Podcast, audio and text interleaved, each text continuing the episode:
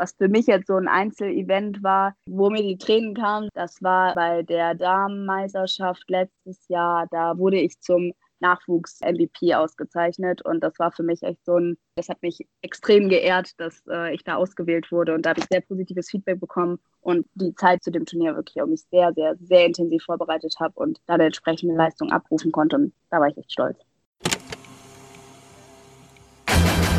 Moin und viel Spaß bei Kabinengespräch, dem Podcast von Moritz Zinken und Lukas Schibrita. Jo, was geht? Heute gibt es wieder pünktlich um 11 Uhr, wie sollte es auch anders sein bei uns beiden, äh, die nächste Folge Kabinengespräch, wo es mal wieder um Basketball geht. Heute werden wir in der Episode aber nicht um den Läuferbasketball sprechen, sondern über Rollstuhlbasketball. Ähm, dazu haben wir einen sehr interessanten Gast geladen, und wie sollte es anders sein, ist an meiner Seite mal wieder der Moritz. Hallo auch von meiner Seite. Falls ihr Basketballfans seid und die letzte Folge von uns über die Sportart verpasst habt, können wir euch nur die Folge mit Markus Bayer empfehlen. Dieser ist Vorstand von den Erf Baskets Bad Münstereifel und mit ihm haben wir vor circa einem halben Jahr in unserer damaligen dritten Episode mit unserem ersten Interview eine Folge aufgenommen und aus der damaligen Perspektive vor allem über Corona gesprochen, aber auch eben über den Verein Erf Baskets selber. Hört euch das gerne nochmal an. Das könnte ganz interessant für euch sein.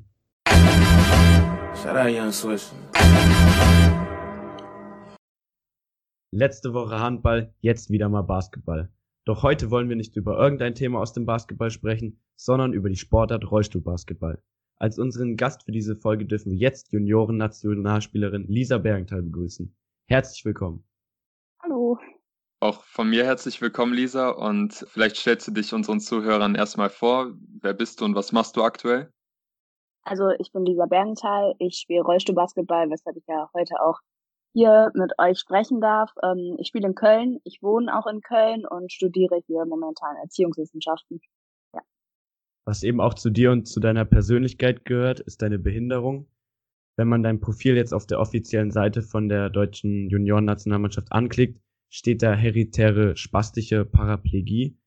Erklär uns mhm. doch gerne mal genauer, was das bedeutet, wenn man davon jetzt nicht so viel weiß und nichts damit anfangen kann. Ja, also hereditäre spastische Paraplegie steht eigentlich, jeder einzelne Fachbegriff hat natürlich seine Bedeutung, aber kurz und knapp, ich habe eine Einschränkung beim Gehen. Meine Beine haben eine, ja, eine, eine Spastik, kann man auch so sagen. Bedeutet einfach, die machen nicht so ganz das, was ähm, normale Beine machen. Und es betrifft aber nur meine Beine. Also sonst bin ich komplett nicht behindert, nicht eingeschränkt und ähm, ja, meine Familie, also es ist ein genetischer Defekt, mein Vater und mein Onkel, die haben denselben, also die haben dieselbe Einschränkung und deswegen ist es halt eine vererbbare plastische Behinderung. Okay, und wie genau schränkt dich das jetzt im Alltag ein? Also du hast gesagt, deine Beine machen nicht genau das, was du, du willst. Sitzt du denn jetzt im Alltag dann auch im Rollstuhl oder wie sieht das da aus? Nee, also ähm, ich kann ich kann gehen, ich kann auch frei gehen und alles. Aber ich sag mal so, wenn man mein Gangbild sieht, sieht es auf jeden Fall anders aus. Das ist das eine, was halt vielleicht das auffälligste ist fürs Erste. Und dann ist es halt anstrengend, wenn ich laufe, weshalb ich halt relativ regelmäßig einen Gehstock habe als Unterstützung. Und wenn ich weiß, ich bin jetzt vier, fünf Stunden zu Fuß unterwegs oder ich gehe shoppen oder so, dann habe ich auch einen Rollstuhl. Und eben für den Sport, weil da sind die Möglichkeiten dann ja mit meiner Einschränkung dann doch nicht so nicht so prickelnd.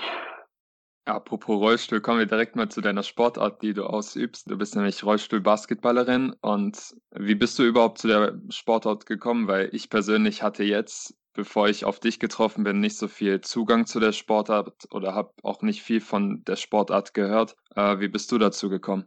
Also dadurch, dass mein Vater die ähm, Behinderung schon immer hat, ist der halt ähm, im Studium über einen Unikurs dahin gekommen und hat dann halt selber damit angefangen und ich bin dann halt so in den Verein reingeboren. Also das war für mich immer klar, als ich klein war, bin ich mit zu den Spielen von meinem Papa und ähm, früher habe ich andere Sportarten versucht und hatte auch eigentlich nicht geplant, auch Rollstuhlbasketball zu spielen, aber dann irgendwann wurde klar, dass es so die beste Möglichkeit ist, mich auch sportlich irgendwie zu betätigen und habe mich dann auch dazu entschieden, halt Rollstuhlbasketball anzufangen. Ja, und dein Vater, der gute Lars, der ist ja auch nicht so unbekannt im Rollstuhlbasketball. Der spielt ja auch in deinem Verein bei den 99ers. Ja. Vielleicht ist das eine ja, rhetorische Frage von mir jetzt, aber glaubst du, ähm, hättest du deine Behinderung nicht, würdest du eben Fußgängerbasketball spielen oder wärst du trotzdem bei Rollstuhlbasketball geblieben? Ähm, das ist eine schwierige Frage. Also ich glaube, ich würde nicht Rollstuhlbasketball spielen.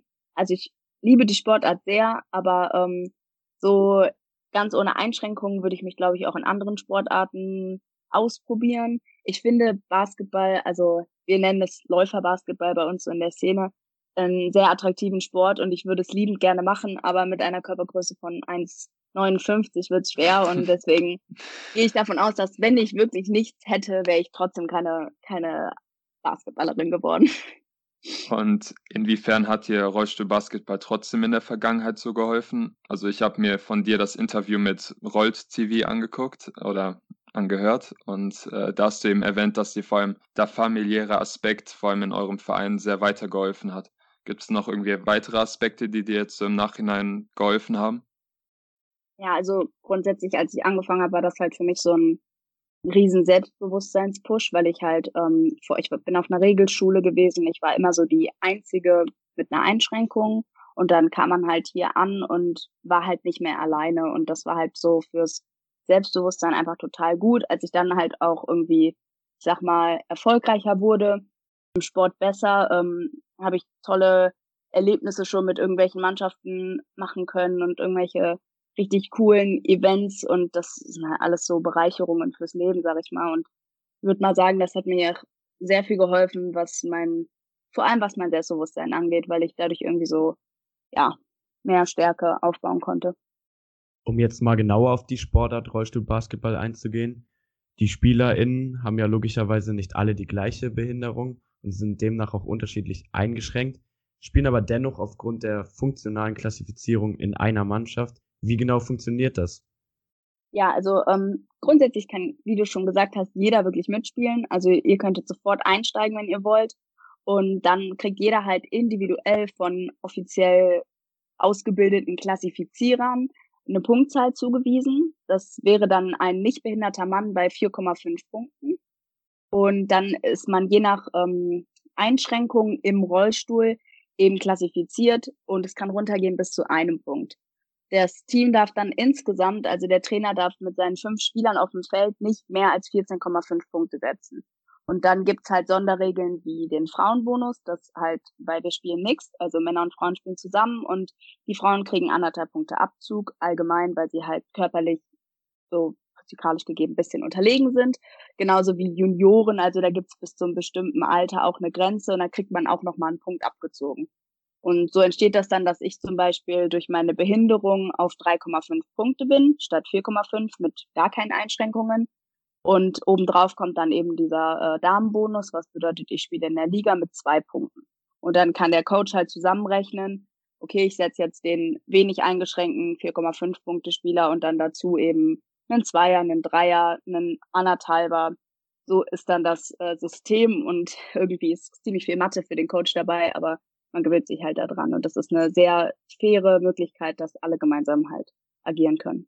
Äh, darf ich da kurz mal einhaken? Du hast es jetzt erwähnt, also das ist viel Mathe für euren Coach. Gab es da jetzt auch nicht mal bei Spielen irgendwie Probleme, dass ihr auf einmal eine zu hohe Punktzahl auf dem Feld hattet, also dass ihr eben diese Marke überschritten habt? Also wenn das passiert, kriegt der, der Coach auf jeden Fall ein technisches Foul. Es ist absolut nicht in Ordnung.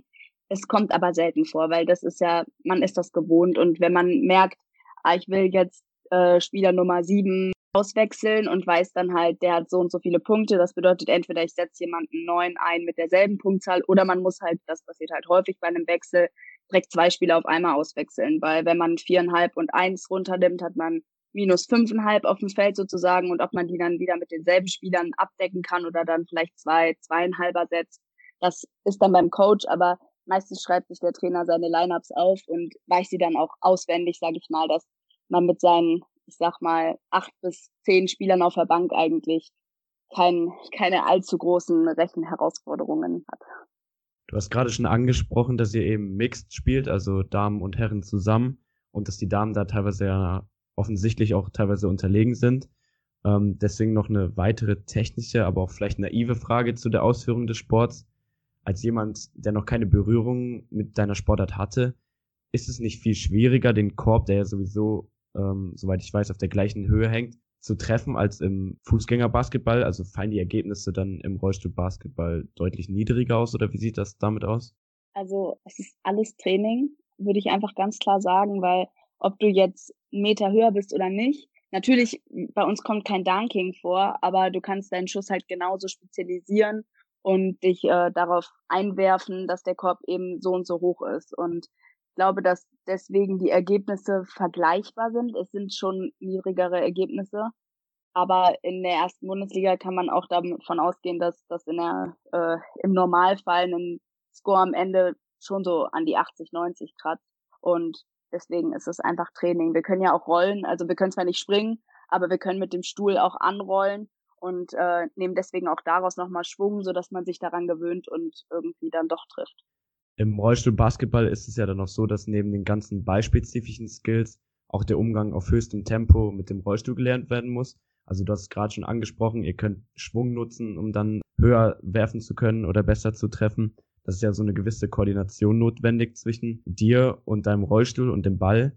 Es gibt aber ja auch wiederum Personen, die vielleicht noch nicht so lange im Rollstuhl sitzen, Gibt es dafür dann extra ja, Share-Training oder wie sieht das damit aus? Ähm, also wie zeigt sich das im Mannschaftstraining, dass man eben auch den Umgang auf hohem Tempo mit dem Rollstuhl lernt?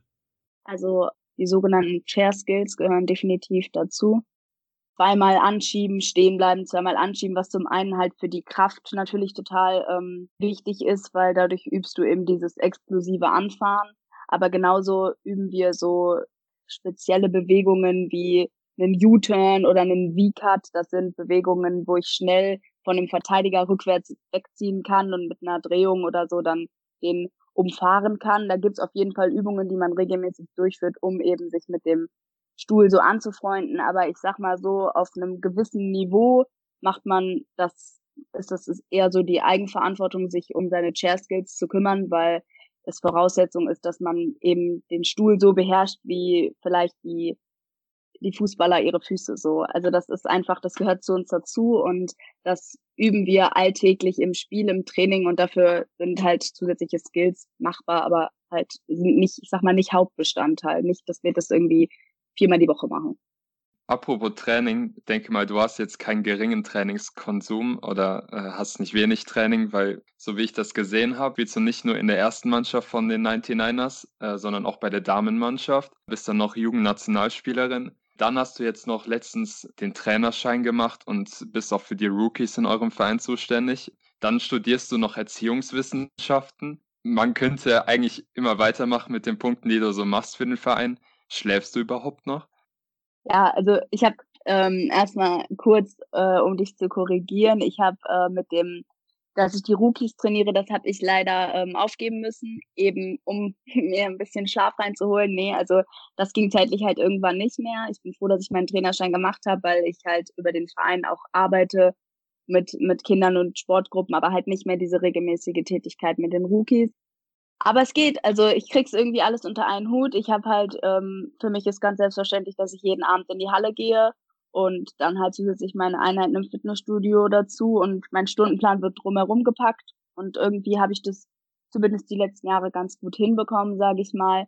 Die Wochenenden sind halt selbstverständlicherweise auch voll, aber ich weiß ja, wofür ich es mache und deswegen ist mir das dann irgendwie auch wert. Und ich habe halt nicht vor, in Regelstudienzeit zu studieren, weshalb ich von da nicht so den Druck bekomme und auch die Möglichkeit habe, mich momentan sportlich dann weiterzuentwickeln. Und wie würde dann so dein Alltag an so einem Montag, äh, also wenn du Montagmorgens aufstehst, wie würdest du deinen Tag jetzt starten und dann auch den restlichen Tag gestalten? Ja, der Montag ist, ist mein freier Tag.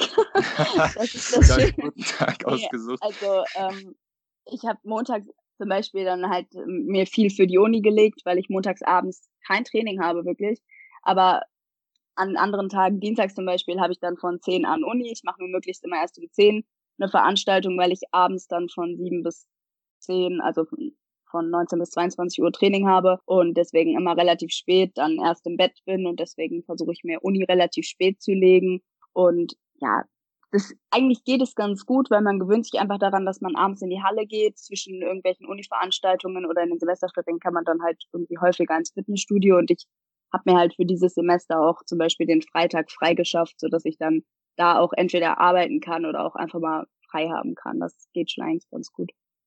Wie ist es jetzt eigentlich? Du hast ge gesagt, dass du in einem Mixed-Team spielst, also dass da eben sowohl Männer als auch Frauen in einem Team spielen. Was ist jetzt so der Unterschied zu einer reinen Damenmannschaft, die jetzt auch in den letzten Jahren dazugekommen ist? Kannst du uns da irgendwelche Vor- und Nachteile nennen? Also es macht definitiv einen großen Unterschied, ob man in einem reinen Frauenteam spielt oder eben Mixed. Gerade so ähm, die Nationalmannschaft ist ja auch, also international das dann auch mit Geschlecht getrennt und man spielt halt einfach eine ganz andere Rolle. Also allein von den Punkten her spiele ich halt in der Liga mit meinen als Zwei-Punkte-Spielerin bin ich keine ähm, allzu keine Schlüsselspielerin, sage ich mal. Und wenn ich jetzt an die U25 denke, wo man mit dann 3,5 Punkten eher zu den Highpointern gehört, passiert es halt relativ schnell, dass man dann eine andere Verantwortung hat. Zum Beispiel wird in einem Damenteam dann von, von mir verlangt, dass ich in die Zone einbreche, mich da aufposte und einen Schuss nehme.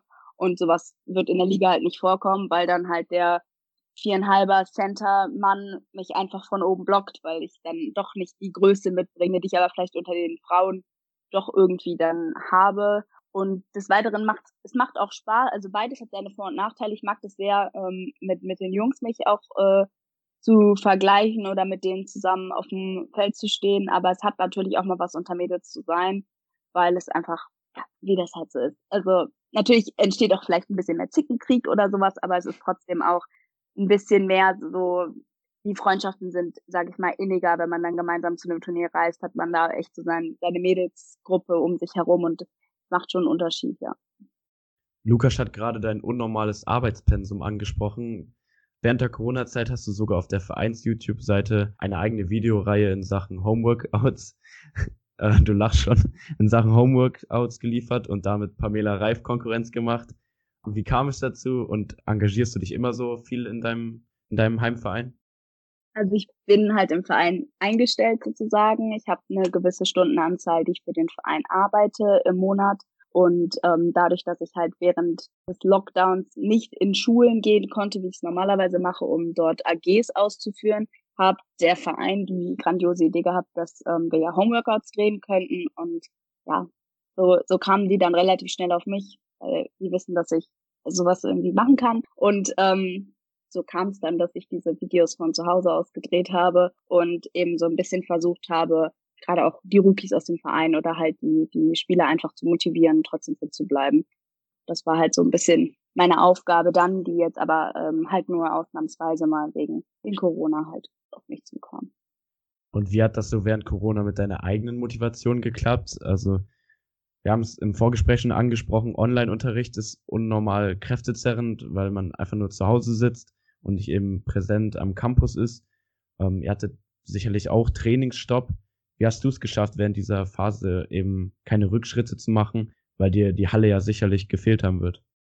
Ja, also definitiv war das eine sehr herausfordernde Zeit, in der wir uns da befunden haben. Also ich habe die ersten anderthalb Wochen relativ positiv, also ich habe es genossen am Anfang, bin ich einfach mal ganz ehrlich. Also dieses Gefühl von abends frei haben war auch mal wieder cool.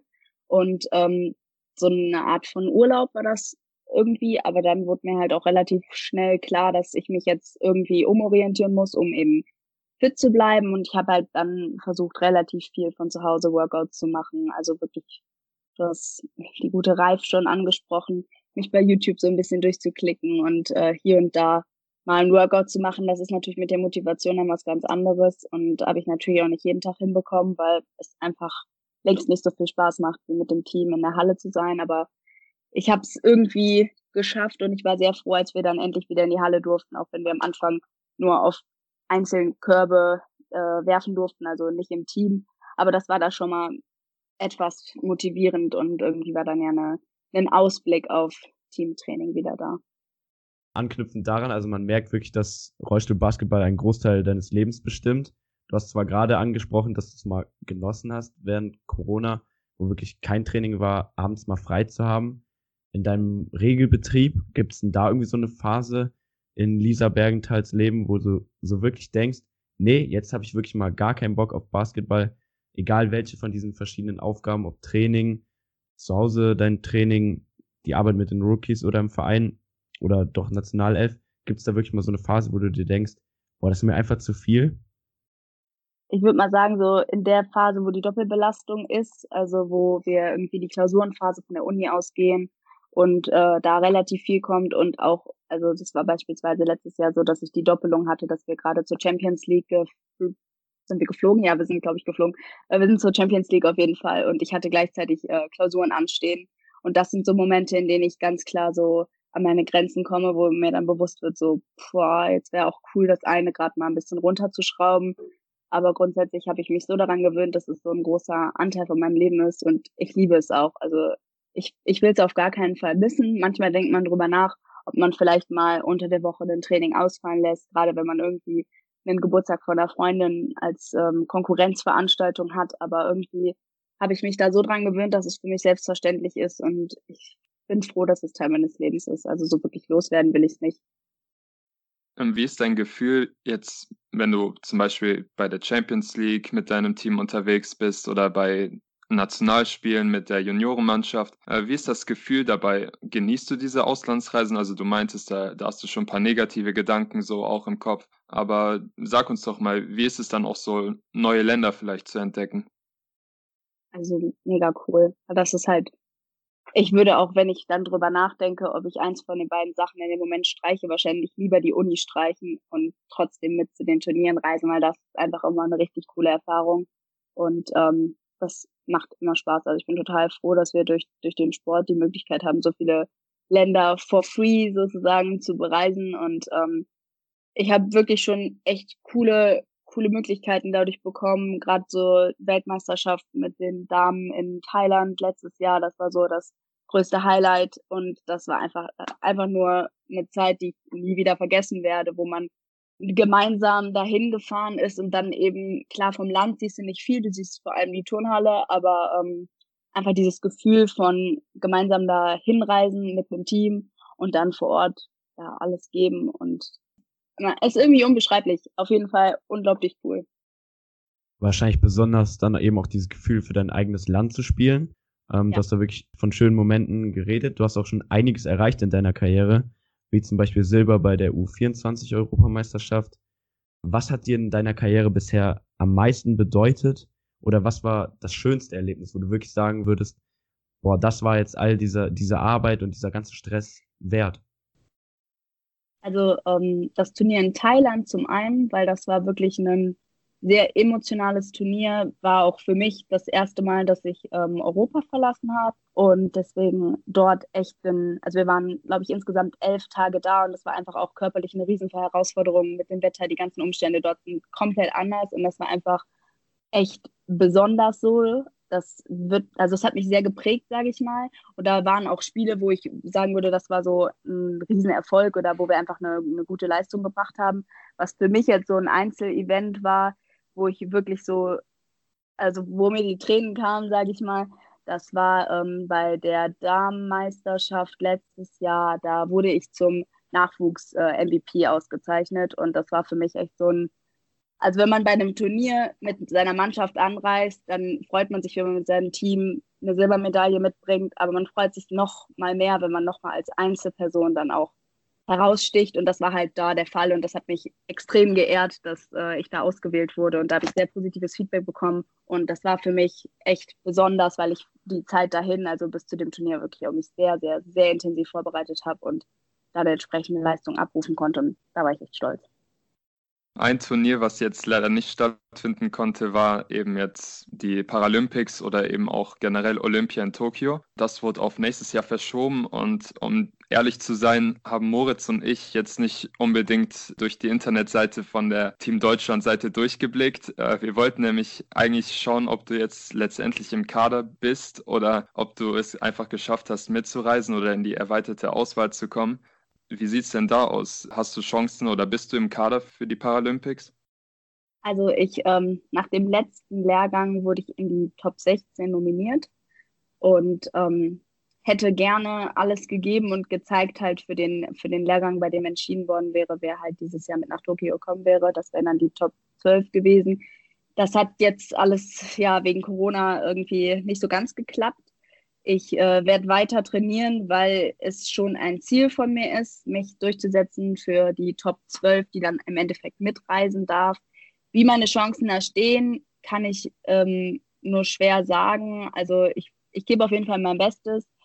Ich weiß nicht, ob der Coach sich für mich entscheidet. Das ist immer auch eine Sache mit den Punkten eben, was er für Klassifizierung, welche Spielerinnen er gut für seinen Kader gebrauchen kann. Ich mache mir nicht allzu viel Druck. Ich gebe mein Bestes und wenn er sich für mich entscheidet, dann ist das, ähm, das ist eine große Ehre. Aber ich sag mal so, ich bin jung genug, um 2024 und 2028 meine goldenen paralympischen Jahre zu spielen und das sind meine Ziele definitiv. Viel Glück dafür wünschen wir dir auf jeden Fall. Schön. E-, egal welches Turnier jetzt davon, vielleicht klappt es ja auch schon nächstes Jahr. Was setzt du dir sonst noch karrieretechnisch außerhalb von den Paralympics, aber auch privat für Ziele für deine Zukunft? Also wir spielen ja momentan in der zweiten Bundesliga mit den Köln 99ers. Also die zweite Bundesliga wurde ähm, heute verschoben auf den März. Also alles so ein bisschen ähm, unklar gerade, aber eigentlich war unser Ziel für diese Saison aufzusteigen. Also wir wollen ganz klar ähm, wieder in die erste Bundesliga, was Köln auch viele Jahre ähm, getragen hat, aber halt hat jetzt irgendwann nicht mehr gereicht. Auf jeden Fall ist das so ein Ziel, dass ich, wir mit dem Team aufsteigen und dass ich dann halt auch weiterhin Bestand des Kaders bin, weil das ist auf jeden Fall ein Ziel von mir, erste Bundesliga zu spielen. Ja, wie du schon sagst, eben in den A-Kader zu kommen und die Paralympischen Spiele, das sind so meine Basketballerfolge natürlich mich individuell weiterentwickeln, verbessern, meinen Schuss irgendwie ausarbeiten. So die klassischen Punkte, die man halt so für sich verbessern will. Dann will ich mein Studium natürlich irgendwie abschließen, ähm, dann einen guten Job finden, eine Familie gründen, glücklich sterben. Also, das sind meine Ziele. Hast auf jeden Fall einen klaren Plan von deinem Leben, äh, merkt man. Wenn es um Ziele geht, ist ja meistens entsprechend auch ein Vorbild nicht weit. Ähm, ich könnte mir vorstellen, dass du da vielleicht dein Vater nennst. Aber gibt es für dich jemanden, egal ob jetzt privat oder sogar vielleicht ja auch jemanden aus dem Läuferbasketball, ähm, der dich wirklich auch inspiriert und wo du siehst, boah, wenn ich das und das von dem ähm, lernen könnte oder der begeistert mich einfach, durch den lebe ich diese Leidenschaft aus. Gibt es da jemanden? Also mein Vater spricht es schon gut an. Der ist schon ein Idol für mich, das auf jeden Fall. Ähm, echt eine schwierige Frage. Also es gibt viele Spieler und Spielerinnen vom Rollstuhlbasketball, bei denen ich ganz klar sagen würde, von denen kann man viel lernen. Die finde ich toll und werde ich irgendwann einen Spielstil wie eine Helen Freeman entwickeln, dann habe ich es weit gebracht. Also da gibt es schon einige Namen, die ich nennen kann. Aber ansonsten, also so von, vom, ich habe echt nicht viel Ahnung vom, vom normalen Basketball. Also aus der NBA könnte ich jetzt keinen nennen, wo ich sage, boah, von dem will ich was lernen. Also da würde ich eigentlich keinen nennen. Ich bin auch nicht so die Person, die irgendwen einzeln so hyped. Also ich versuche einfach aus mir selber dann lieber rauszuschöpfen und mir von vielen Leuten ein bisschen was abzugucken, die positiven Eigenschaften und Stärken, aber ähm, ich kann keinen Einzelnen nennen. Vielleicht meine, also am ehesten an meine Familie, mein Vater, meine Mutter.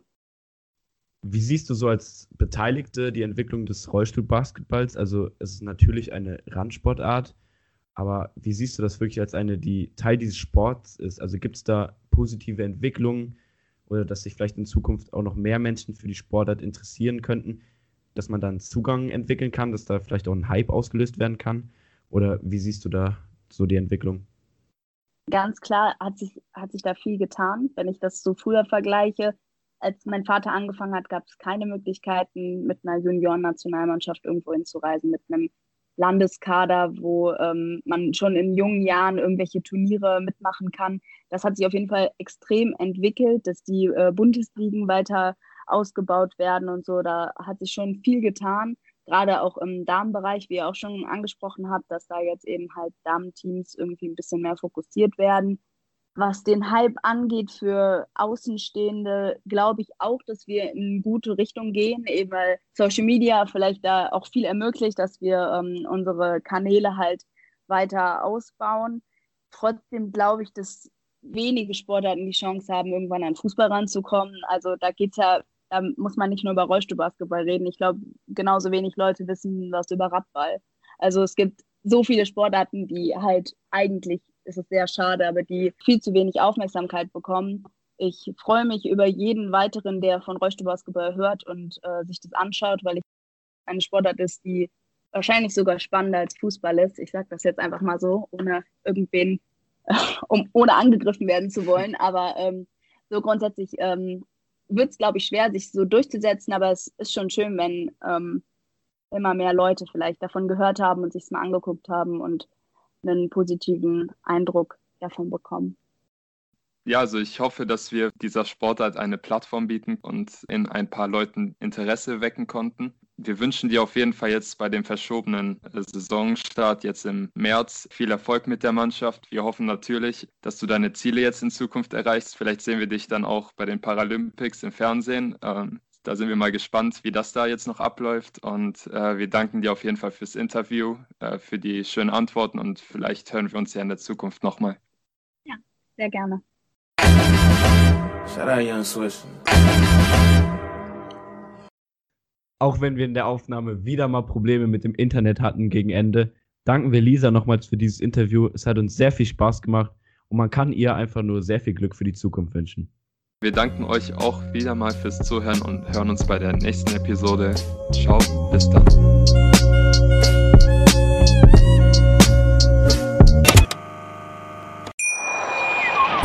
Schatz, ich bin neu verliebt. Was?